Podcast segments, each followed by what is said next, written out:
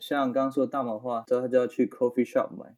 然后你要买蘑菇的话，就要去个地方叫做 smart shop。smart shop 对，就是聪明的店，去买一些 聪明的东西，这样。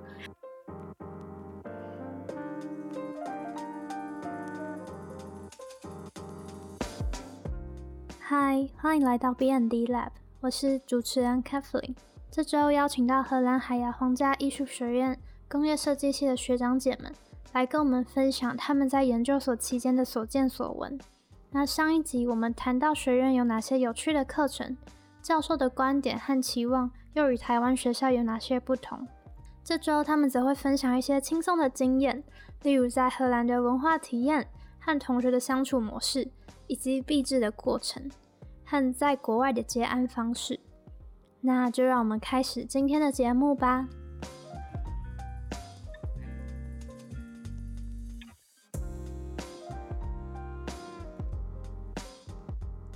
也好奇说你们在荷兰的生活是怎么样？然后，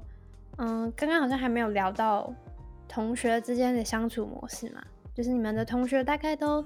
来自哪里？然后。你们会一起讨论你们的作业吗？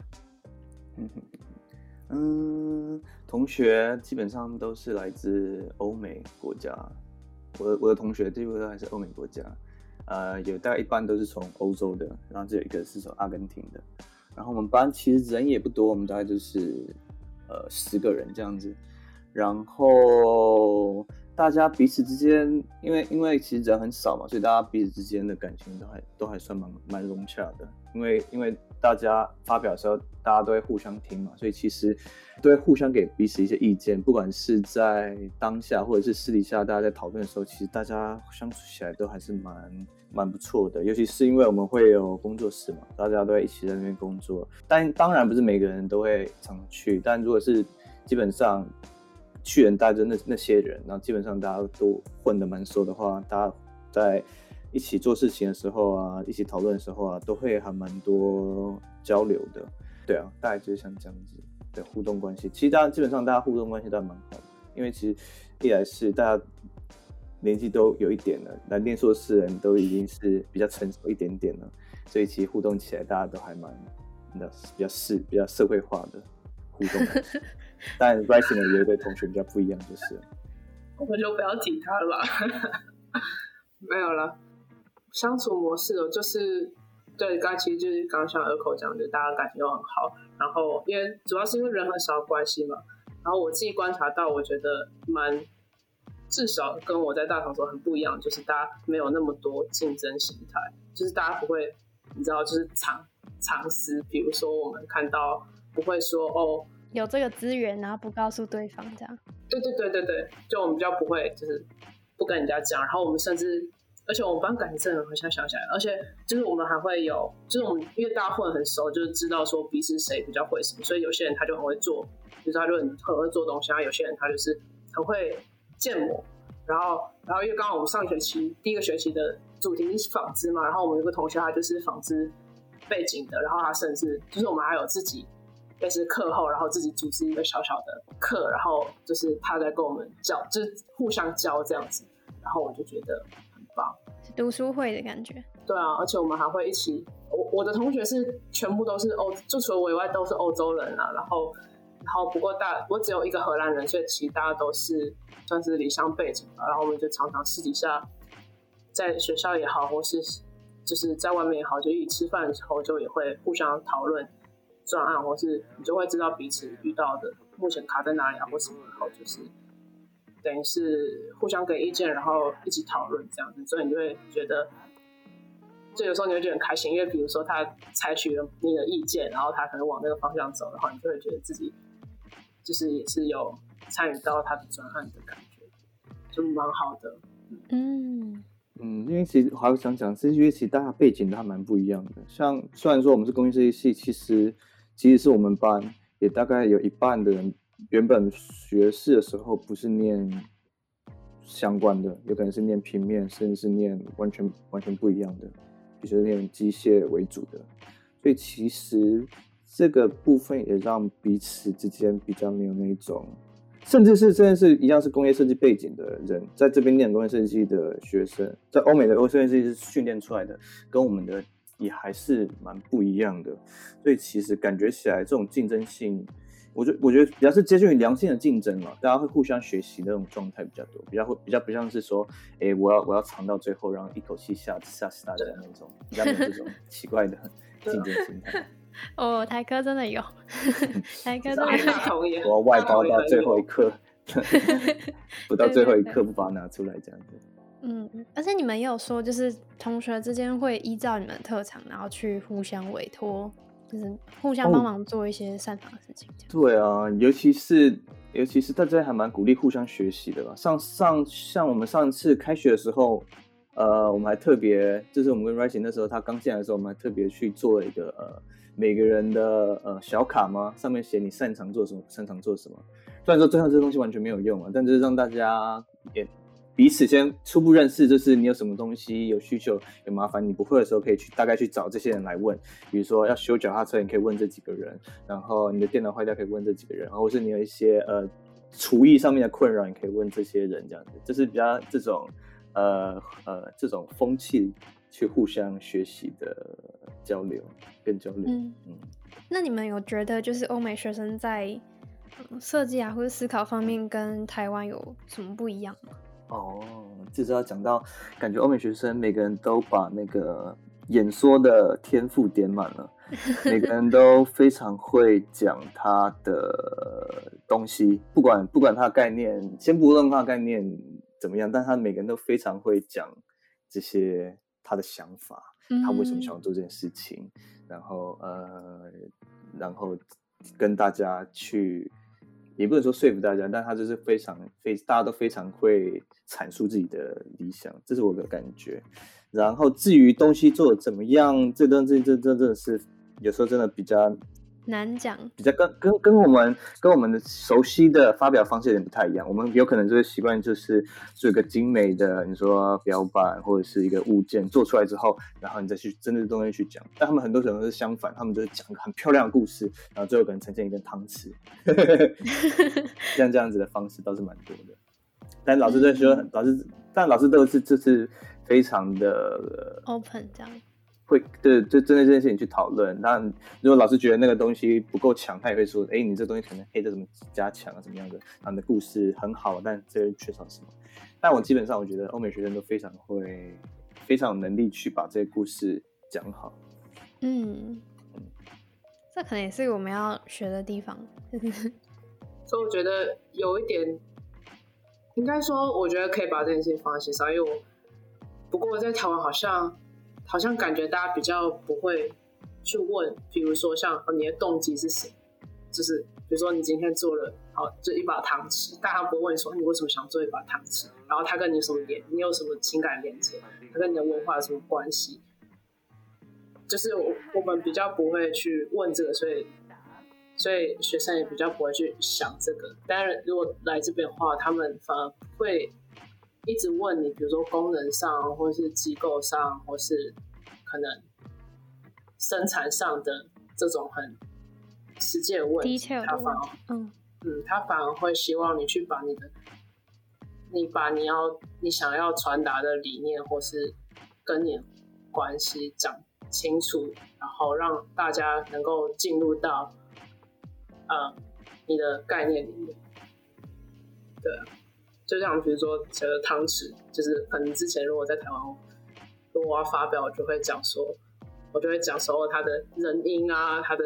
材质啊什么的。可在这边，我可能就会讲这种食物的文化或者什么，去连接到更大的，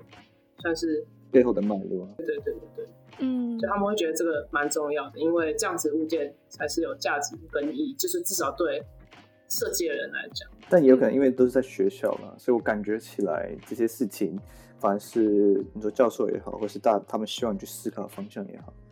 我感觉起来也也有可能是因为在学校，所以比较大家都会尽量往这方向去分享跟讨论，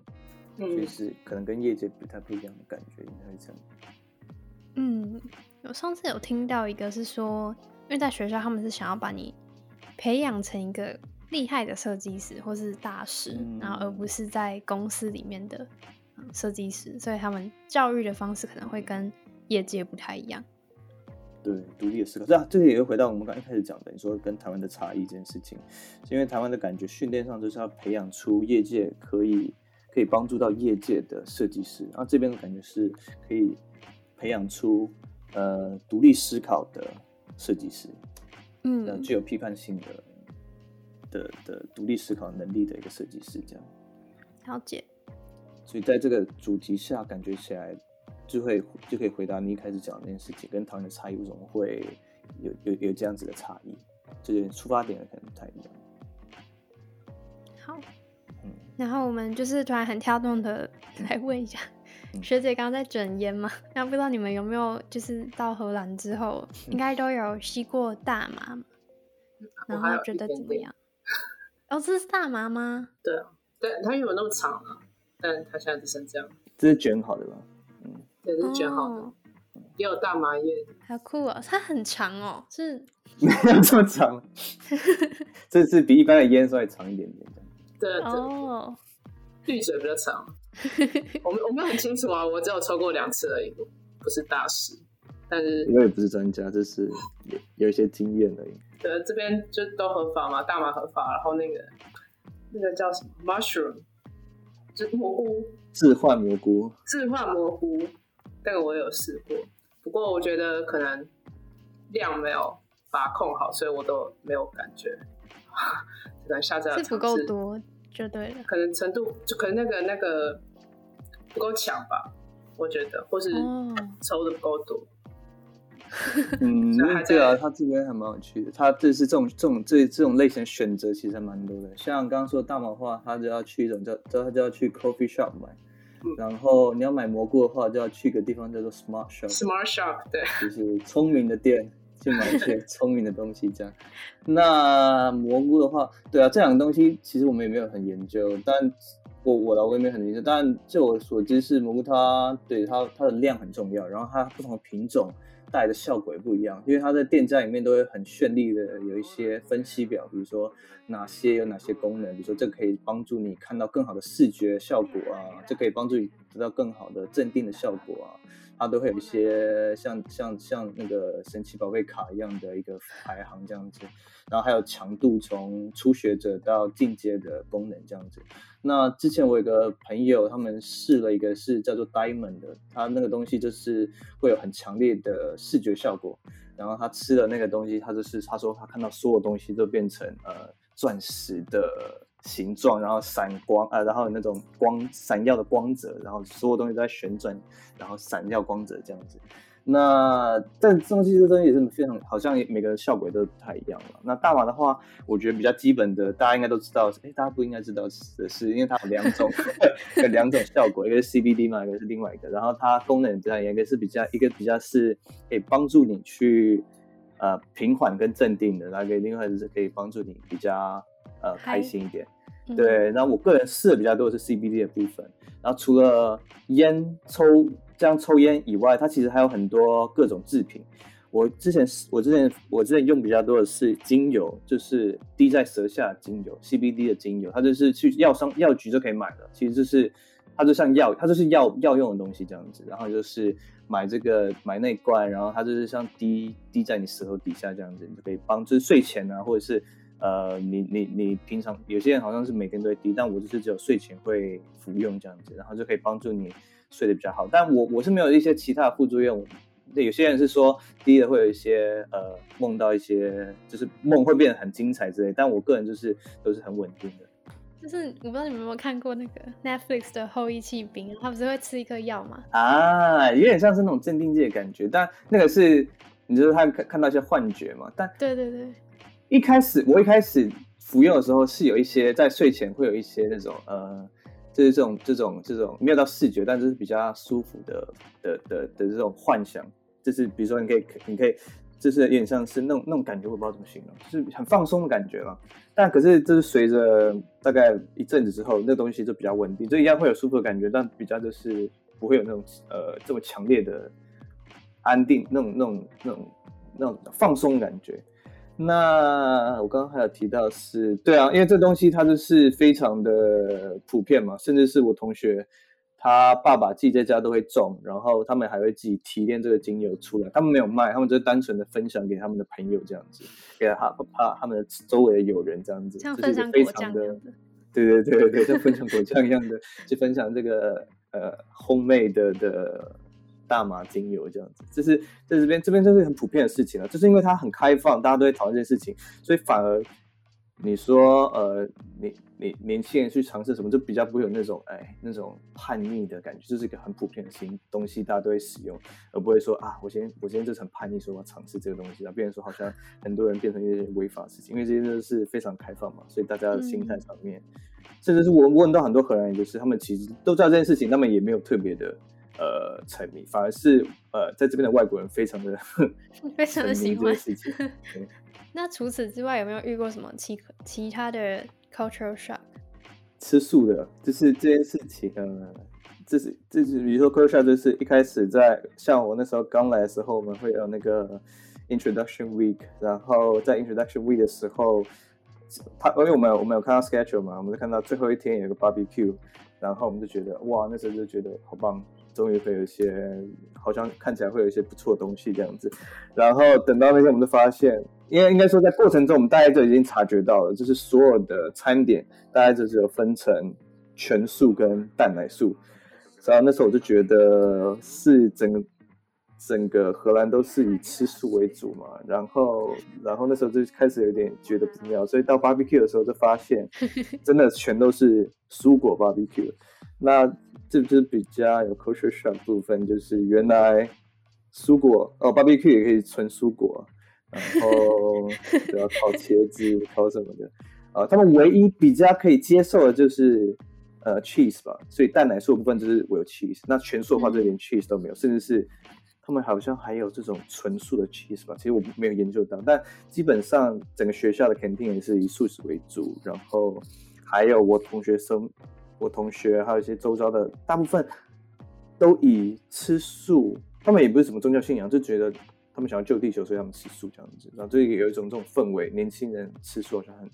很很很很潮流吗？嗯，很 push 这样子，大家都想要吃素。那这对我们来说是非就比很不一样啊。那我们因为我们饮食文化是非常不一样，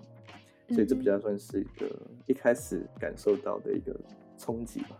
所以。大概有一半以上的身边的人都是吃素，就对。我们同学，对我们同学有一半都是吃素的。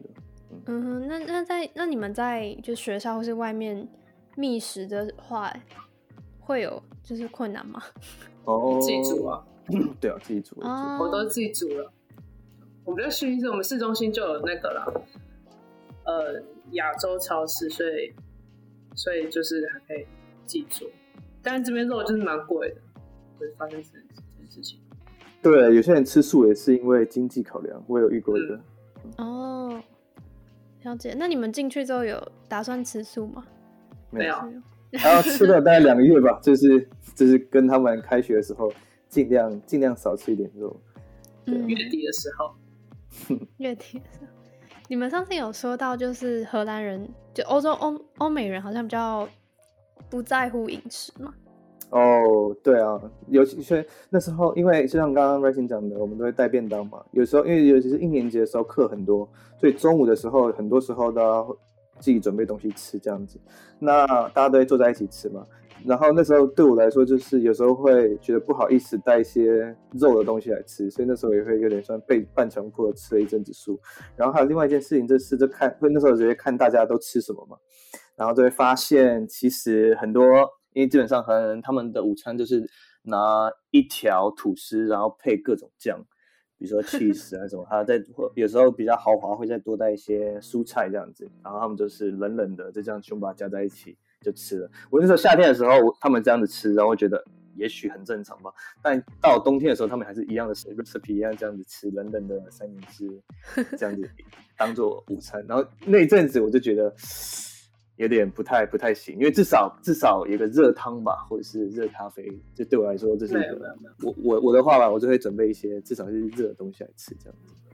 我是就是对一年级的啊，一年级我现在就一年级，呃，就是课比较多的时候要自己煮嘛，然后我就是因为有学校有那个微波炉，所以我就是跟以前一样，就是会带便当，然后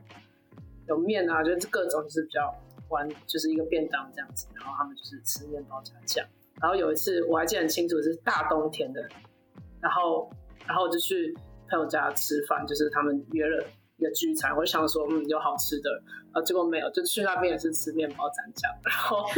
也没有热汤，但是有热的酒，但是我又不喝酒，所以我就一整个晚上都在吃面包蘸酱。但但但就是我觉得他们可能也不是说不重视饮食吧，就是他们的习惯跟我们就不一样。饮食习惯就是以呃可以维生为主，对啊，冷跟冷的为主。这就是这些东西可以帮助你活下去为主。那他们看到你们吃的便当有什么反应吗？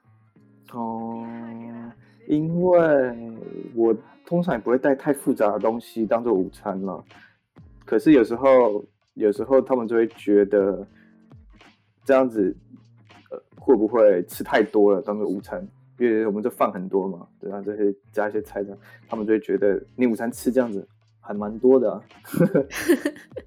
然后就说啊，你怎么这么瘦？吃这么多还这么瘦之类的。呃，想说，那你怎么吃这么少可以长这么高？这是我们的，对啊，算是我们的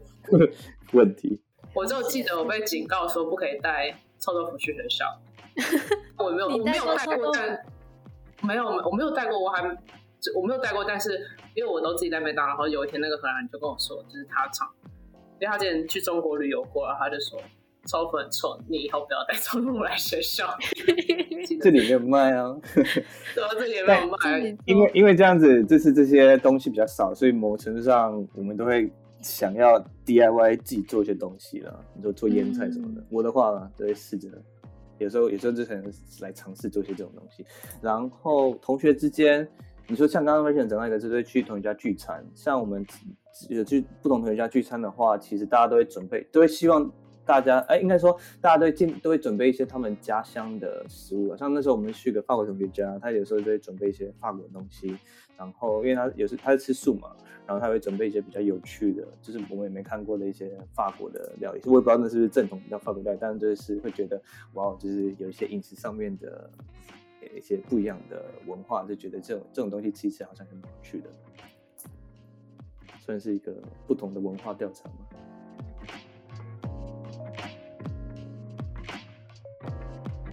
不小心不小心聊太久了，然后还有一个觉得非常重要的事情想问学长，就是。因为我之前也被问过，嗯，像公社有没有什么接案的机会？然后知道学长现在有开设一个个人的工作室嘛？然后当初在英国打工度假的时候，也有说到，就是有尝试去做一些接案。然后想请问，当初是怎么进行的？就是嗯，挣扎的经营当中，然后怎么开始的这件事情，就是会回到呃，因为其实那时候我。大学毕业之退伍之后，然后我只有工作一阵子，然后那时候就觉得想要出来看看，所以我就抽了英国打工度假，然后也很顺利的抽到，因为那时候算是刚开始，还没有这么竞争的时候，所以就很就抽到了，然后就去了，然后去了就发现其实，呃，一来是工作其实设计相关的工作其实没这么。好找，因为其实，在英国那时候感那时候的状态，我后来才知道是，其实大部分很少都是 in house 设计师，大部分都是 outsourcing 为主。然后在这机缘巧合下，就找到了，就正就找到一些网络平台或者是一些机会，然后是同学同学介绍之后，开始有一些事情进来，然后就觉得其实这样子的模式，我好像也蛮适合的，就是从这个方向开始慢慢的累积了一些案例。比如说那时候最早最早在英国的时候是有认识了一个塑胶的雷切的第二代，然后他那时候接触到我的时候，也是因为他觉得家里面有这个资源，他想要做一些东西，然后就从这个案子开始，然后就慢慢的就有不同的人介绍他们不同的朋友给我认识，有些是他们可能在没有工厂，然后什么因为这样的关系，然后就认识不同这样子的怎么讲厂二代嘛。然后在这些厂二代的关系之下，然后在英国时候那时候还认识一个是，也是个是那个后来就认识一个台湾人，他家也是一个工厂，然后就从这个角度出发，从这个案从这个认识他之后，然后从这边出发，然后跟着他，后来回台湾之后就开始来做一些啊，有点像是新的品牌的规划，然后针对他们家工厂这样子。然后从这一从这个 case 开始啊，然后就有不同的，因为他后来参加展览，然后有一些不同曝光，然后就有更多的人接触到更多不同的人，然后就因为这点关系，我就觉得好像。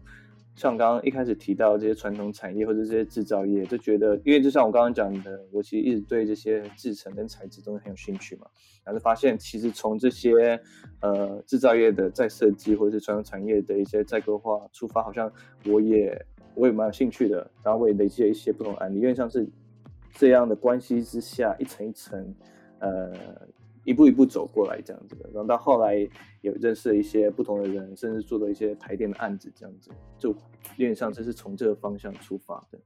不过你现在人是在荷兰，但你的据点主要是跟台湾的客户做接洽。这些案子都是在台湾的时候进行的，就是我出发之前进行的。然后后来去年呃前年决定要来之后，来这边之后，有一些案子我就结束掉了。然后有一些案子，我们就是保留着比较是远端的配合这样子，但远端配合其实还是比较困难的，因为其实我最近在思考这件事情，是因为产品设计它尤其是跟制成材料相关的，它其实远端配合上它还是有一些难度，所以后来在远端配合上的话，我就会尽量选一些。比较是远端可以可以处理的案子为主，最近最近也在还还是在思考这件事情嘛，就是什么样的案子是比较适合远端，然后一些产品设计可以呃处理的。然后近期因为像我刚刚讲，刚毕业之后，其实是我想要呃申请一些自己的 funding，继续去把我之前毕制的作品往下推，所以目前比较是呃花比较多心思在写这些 funding 的。的的文件上面，然后同时我也还在思，就是把就是重新重新跟原本的厂商联络上，然后然后来思考看看怎么样可以来，因为接下来会有一些展览嘛，然后我在思考说是不是有可能我的展览就是把我们之前的东西整理一下，然后一起来荷兰展览这样子。目前是在思考一些不同的可能性。嗯嗯，了解。哎，学姐有没有什么要补充的吗？就是。可能关于未来规划之类的，毕志要做什么？毕志啊，我我想好毕志题目了，没有啦，没有我，但我哦毕志哦，对了，现在就是在在慢，因为我们其实有暑假作业，他就是要我们去用写作方式去理清自己到底想做什么。然后我现在方向还是跟想要把大学的毕志的研究再深入，然后把它做的更透彻一点，就是跟身体。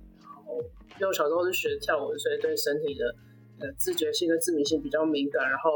然后感觉情绪就是更进阶版的这一层的关系，然后就想要去研究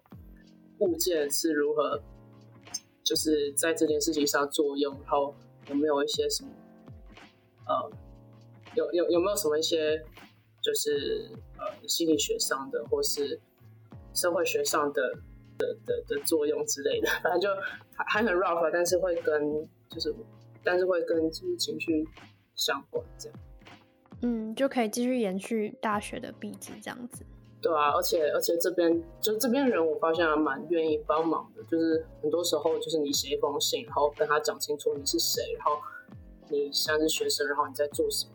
然后他们其实都还蛮愿意，至少跟你聊聊的。就觉得可以好好利用这个资源，因为其实，在海牙这边当地也有一个类似算性工作者他们的一个组织吧，我查到，然后还有红灯区本身有自治会，就会想要利用这些资源。那我稍微分享一下二年级做专题的事情好了，因为像刚刚 Martin 提到很有趣的事情是，就是这边的人，尤其是你寄信然后表明来意说你是学生，大部分的公司或者是呃，业界的人都还蛮愿意去合作或者是讨论的。比如说来讲，像那时候我我的专题是需要，后来我我需要有一些，呃，我我我的我的专题是以矿物质为主嘛，我就研究一些矿物质。然后后来我就找到一个方，就找到一个东西是，它是从呃还呃从从硬水软化里面出来的一个矿物质。呃的的的，有点像是鱼废料这样子，然后就因为这件事情，然后就找到了一些公司，然后就寄信去问他们，有关于一些这个技术，甚至是我是不是可不可以取得这个东西，比如说这个这个鱼料的东西，然后我那时候就寄了一些信，然后找到一些公司，然后基本上他们都有回应，然后当然最后有一家就给我一些联络方式，然后因为他们有点像是，就是就是他们很愿意帮助你去去去进行这件事情。可能因为学生吧，然后我们就回你，然后就跟帮你帮你把这个关系架构好。然后因为因为他这一层关系，然后后来我就去了一个净水厂，然后认识了一个呃工程师，然后他协助我去做一些研究跟材料的取得。所以在这部分我觉得还蛮有趣的嘛，就是大部分人都还蛮愿意去做一些不同的尝试，跟听聆听不一样的声音的。然后还有刚才提到，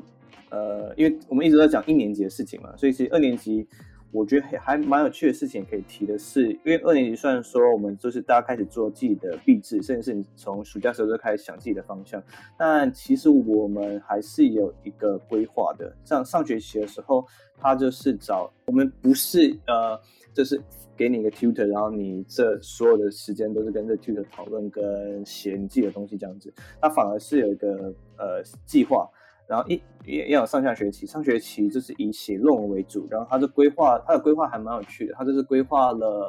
呃六个部分，因为总共有六个不同的老师，然后大家擅长不同的东西，所以某个程度上是跟这六个老师一起去玩，一起去构思你的论文要写什么，所以他是把这六个部分拆成了啊六个老师拆成了六部分，分别就是呃 connect，然后 collect，然后 reflect，然后 make。然后还有什么？curate 就是最后就怎么去呈现这样子。然后哦，还有最后一个是 coordinate，就是呃就是呃这个这个有点像是额外的，这样就是拆成这六个部分主要。然后在这每个部分有不同的老师，然后根据，所以我们也会安排不同课程跟老师讨论，所以每个老师都有不同的小任务。然后有点像是这小任务不像不像是你要去完成去取悦老师的，而且就借这些小任务去帮助你把你的呃想法更更完善。所以在比如说 collect 阶段，他这老师，我记得那时候他每个每一次上课都有不同的任务，比如说有一次是叫你去收集感官。就是说你的主题是这个嘛，然后就去收集不同的感官，然后来呈现，比如说呃嗅觉、呃味觉、触觉，然后针对你的这个题目去收集不同的东西，然后上课的时候就来讨论这件事，就在发呃有点像是发表一起讨论这样子，然后对啊，所以在不同的老师的引导下，有点像是帮助你去把你的论文慢慢完善起来，然后最重要的是 reflect，reflect 比较关于写作的部分，然后那老师就是会呃比如说从你的大纲要怎么定啊？然后你你大概要收集哪些书籍啊？然后看哪些资料？呃，他他当然不会说你要看哪些资料，但是就跟你讨论过程中，他就会建议你说，哎，你是不是看这些书啊？然后大概是像这样的内容去做去做完善。所以就像我刚刚讲的，不同根据不同的部分去去去完善你的论文的想法这样子。所以我个人觉得还蛮有帮助的，因为这不是只是跟其中一个老师有点像是。呃，一个老师就决定你要往哪方向，就像是你在各种方式中，你去截取出你需要的东西来拼，来组装成你的你的研究这样子。那下学的部分就比较像传统的传统的方式了，就是跟着一其中的老师去呃开始讨论跟玩，这边比较是设计的部分了。第二学期的话。就是世界部分，就是跟这老师去讨论一些内容这样子。当当然，这些其他老师他也没有消失，他们就换成比较不同的方式，就是你可以呃寄信给他们说你想要讨论，然后安排一些不同的这种，因为像第第二学就是非常的弹性的，就是你自己去安排，你自己去去去安排你自己需要什么东西。像我就是，比如说我需要去做这些呃材料取得，去做这些调查的时候，你就要自己去想办法去做这件事情。当然，老师也会给你一些建议。举例来讲，比如说你需要某一个呃加工方式，呃你需要某些技术，你需要某一些人去聊，你不知道要怎么开始的时候，你就可以问这些老师，然后这些老师就会尽可能的去帮去找到这些人正确的人去帮你去给你去帮助你去呃更更更准确的找到可以应该要讲应该要讲的人这样子，所以我感觉起来我们的学校呃他们他们是有计划的。去安排这些研究的方式的，这比较不像是完全就是，但某身上你还是占很大一部分的的中心，你要自己决定你需要什么东西了。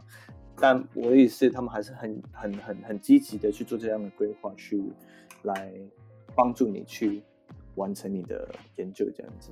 对，这其实跟我印象中就是呃叫什么？想象中的欧美研究所很不一样，因为感觉就我自己一直以为，或者我听到有一些学校就是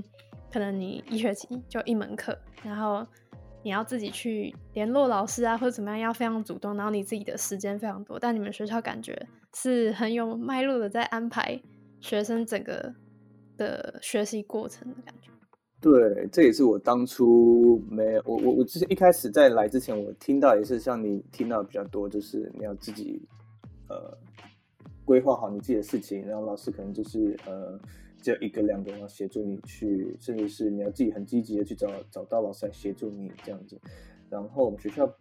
我不确定是不是荷兰学校都这样子，因为也许可以问一些 DAE 的，但我我我们学校比较像目前目前的。规划是像这样子，然后我的经验也是像这样子。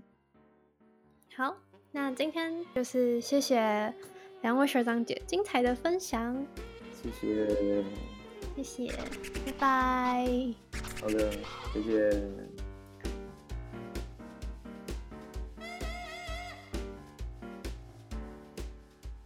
今天学长姐们跟我们分享了自己在荷兰的生活。原来大麻有分很多种，甚至可以自己种跟邻居分享。那国外的饮食文化也跟台湾有着极大的差异。另外，外国学生非常善于表达自己，也非常愿意分享，透过专业分工的方式去帮助别人。那如果你喜欢今天的节目，别忘了在 Apple Podcast 下方帮我留言订阅，也可以到 IG 上面搜寻 BND 底线 LAB 就可以找到我们。那就谢谢你今天的收听。我是主持人 Kathleen，我们下周见。